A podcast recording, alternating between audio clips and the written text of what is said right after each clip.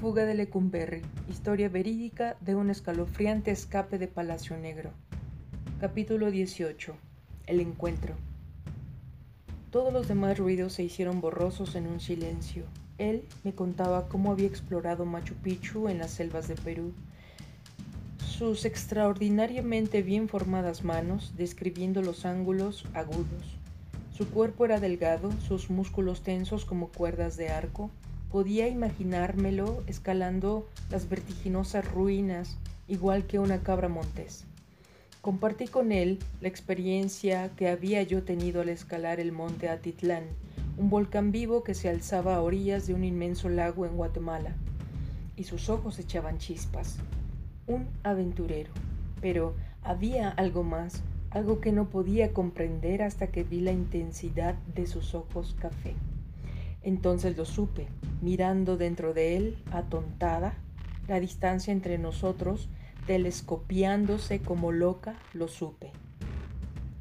Esto era lo que había buscado y por lo que había suspirado durante tanto tiempo y me sentía enteramente en familia aquí. Al fin estaba en casa. En la primavera de 1974 yo había volado de Indiana a Guatemala con mi pequeña hija Gabriel que tenía entonces un año y medio. Nos habíamos citado allí con amigos norteamericanos y habíamos pasado un año viajando por Guatemala y otras partes de Centroamérica. Me encantaba la emoción de explorar lugares diferentes, pero después de un año decidí que ya era hora de regresar a casa. Hice arreglos para ir en carro rumbo al norte con Stefan, un amigo de Indiana que había pasado los dos últimos años en Centroamérica. Al partir, Stefan me informó que en el camino se detendría en la Ciudad de México para visitar a un íntimo amigo, Dwight Worker, que había estado preso allí desde 1973. Stefan me sugirió que lo acompañara a visitarlo, agregando que la última vez que él había estado allí había tenido que pagar 200 dólares solo por entrar a la crujía a ver a Dwight. Stefan estaba visiblemente nervioso ante la perspectiva de volver allí, temeroso de enterarse de lo que podrían haberle de lo que podría haberle sucedido a su amigo en los años transcurridos. Reconocí Lecumberri antes de que Stefan me lo señalara, las torres y garitas, dibujadas contra el sucio gris del cielo, predominaban sobre la fachada de arquitectónica de principios de siglo. Stefan desapareció por la entrada del frente mientras yo me apresuraba a encontrar la puerta para mujeres en la parte posterior. La prisión era monstruosa, con su viejo edificio central al frente que se había extendido por metástasis en forma irregular y ahora abarcaba 24 manzanas. Frente a mí se extendían unas interminables murallas grises de unos 9 metros de alto, con los bordes cubiertos de gruesos pedazos de vidrio dentados, tan espesas e impenetrables que no podía imaginarme que ninguna vida, ninguna cosa pudiera existir dentro de ellas. Me llevó quince minutos solo caminar desde la puerta del frente hasta la trasera, donde los guardias, cuando pasé junto a ellos para entrar a la prisión, juntaban los labios y lo hacían chasquear. Me arrepentí instantáneamente de haberme puesto el veraniego vestido de tirantes que había escogido sin pensar. Adentro, un guardia me indicó una enorme habitación de cemento y metal pintado de verde chillón. Aturdida, vi a varias celadoras de la cárcel, gordas y chaparras, vestidas con unos raidos uniformes grises, chismeando entre ellas o mirando sin ninguna expresión. Tras ellas había una fila de puertas metálicas, una reja de seis metros de alto se cerró con estrépito tras de mí, cuando me acerqué a un pequeño cubículo marcado con una F. La celadora que estaba allí al acecho se hizo a un lado de mala gana y cerró la puerta tras de mí. Tenía el zipper de la falda abierto para dar un poco más de amplitud a las lonjas de carne que se le desbordaban, y lo había asegurado con un alfiler de seguridad. Tenía las uñas negras. Me encogí contra la pared, pero me jaló hacia ella. Un registro. Echándome el aliento en la cara, empezó a tentarme el cuerpo a través de la ropa. Me hice la fuerte, agradeciendo por lo menos que Stefan me había prevenido de antemano sobre esto. Después de unos momentos interminables, con gesto de mal humor me hizo señas de que pasara. En el próximo puesto de control, el guardia, después de echar una ojeada a su lista, me aseguró que el nombre de Dwight James Worker no estaba allí. Cuando protesté, me mandó a los mostradores de las otras crujías. Tampoco estaba Dwight James Worker en ninguna de sus listas. De repente me sentí como si ya no fuera nunca a localizar Stefan o la crujía F, y luego me iba a hallar dentro de la prisión sin punto alguno de referencia. Sintiendo un poquitín de pánico, regresé con el primer guardia y miré su lista. De inmediato encontré en ella el nombre de Dwight y rápidamente llené un pase. El guardia lo firmó rencorosamente y yo me alejé apresuradamente. El mundo exterior parecía no existir en este laberinto interminable de pasillos, paredes de cemento y puertas que se azotaban.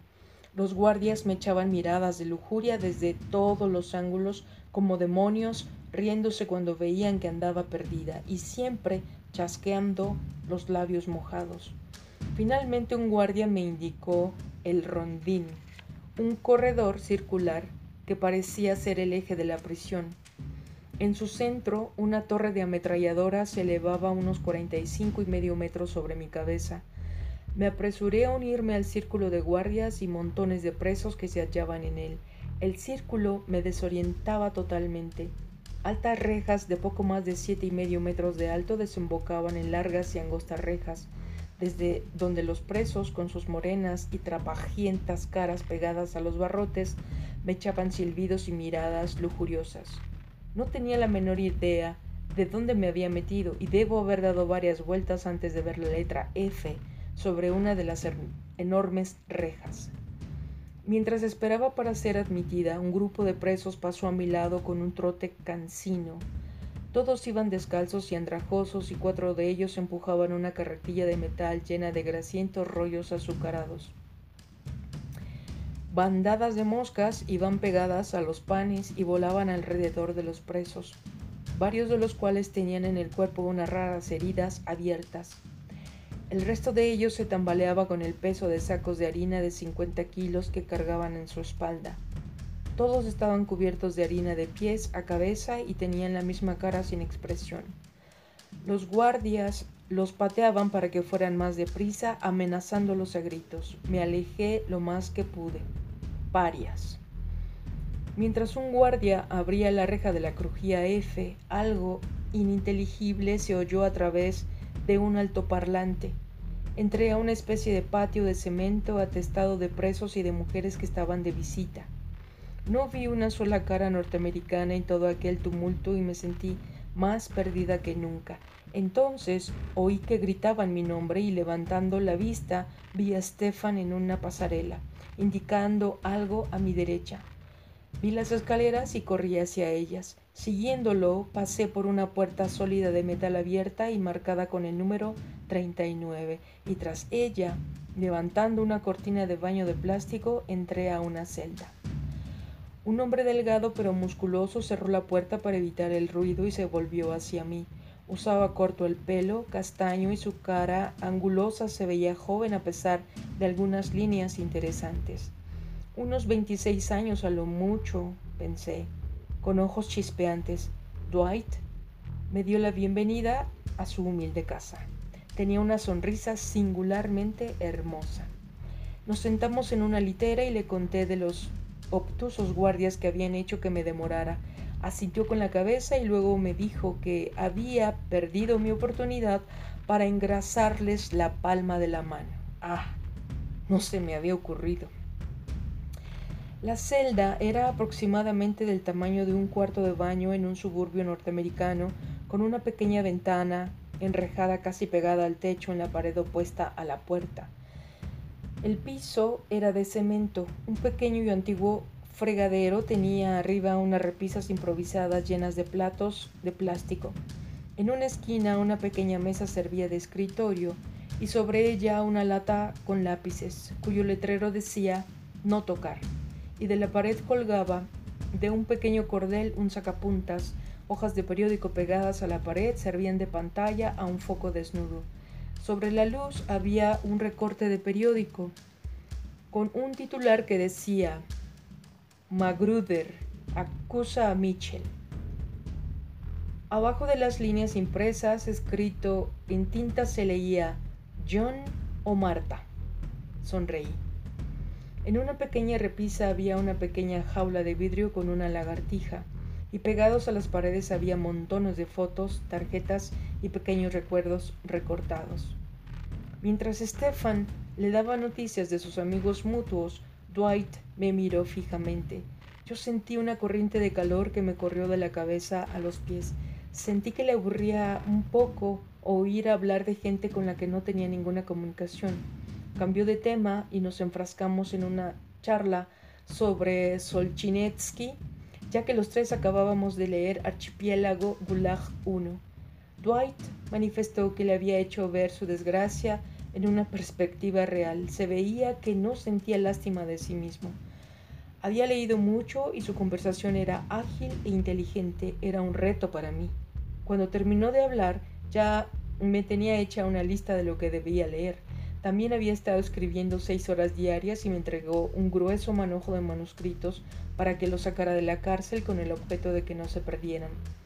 Me sorprendió saber que para sacar algo de la prisión no había ninguna regla.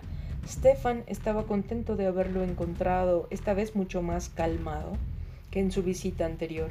Dwight asintió y dijo que hacía ya seis meses que había sido hospitalizado por última vez. En esta crujía y por su propia supervivencia había aprendido a no meterse en problemas. Hospitalizado. ¿Cómo podía habérseme olvidado lo que me había contado Stefan acerca de las torturas, la, extorsión y las palizas? Ahora Dwight me sorprendía doblemente. Era fuerte y tenía confianza en sí mismo y era más directo y lleno de vida que nadie que yo hubiera conocido jamás.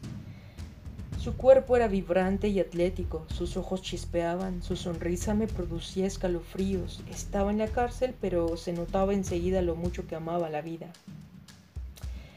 Habló de su régimen de ejercicios y yo de mis viajes, pero nuestros ojos brillaron de agradecimiento.